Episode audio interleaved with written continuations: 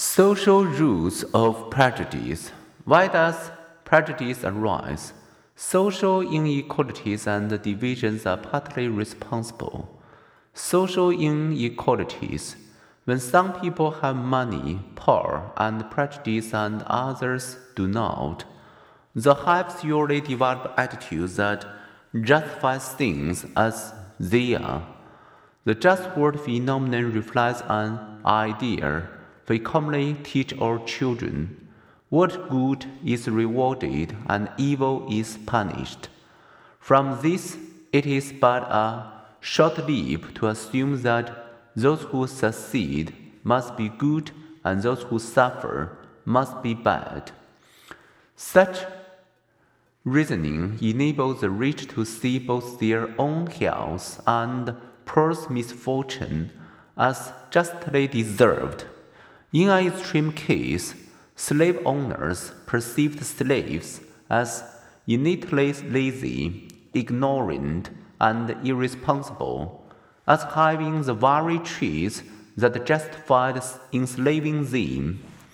Stereotype rationalize inequalities. Victims of discrimination may react with either self blame or anger. Other reaction can feed prejudice through the classic blame the victim dynamic. Do the circumstances of poverty breed a higher crime rate? If so, that higher crime rate can be used to justify discrimination against those who live in poverty. Us and them, in group and out group. We have inherited our Stone Age ancestors' need to belong, to live and love in groups. There was a safety in solidarity. Whether hunting, defending, or attacking, ten hands were better than two. Dividing the world into us and them entails racism and war, but it also provides the benefits of communal solidarity that we cheer for our groups, kill for them, die for them. Indeed, we define who we are partly in terms of our groups. Through our social identities, we associate ourselves with certain groups and contrast ourselves with others. When young identifies himself as a man, an Aussie, a University of Sydney student, a Catholic and a McGregor. He knows who he is, and so do we. Evolution prepared us, but encountering strangers, to make instant judgments, friend or foe, those from our group, those who look like us, and also those who sound like us, with accents like our own, we instantly tend to like, from childhood onward. Mentally joining a circle defines us in the in group, but the social definition of who you are also states who you are not.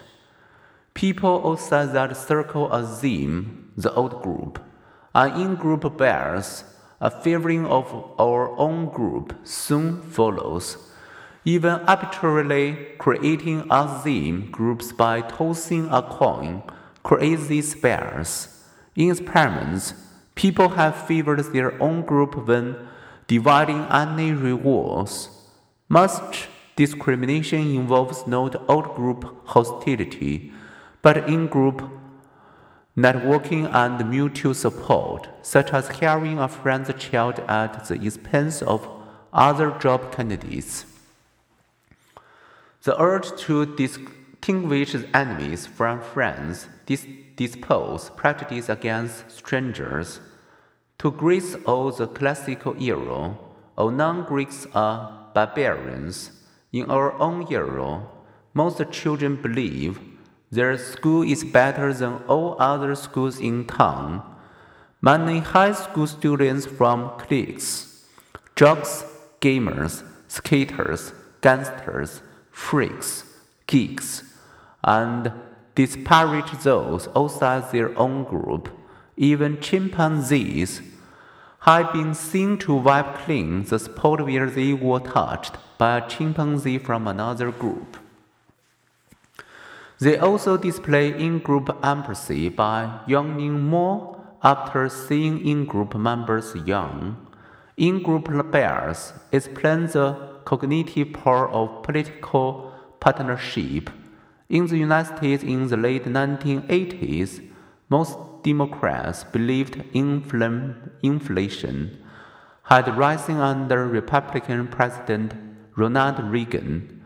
In 2010, most Republicans believed that the taxes had increased under Democratic President Barack Obama.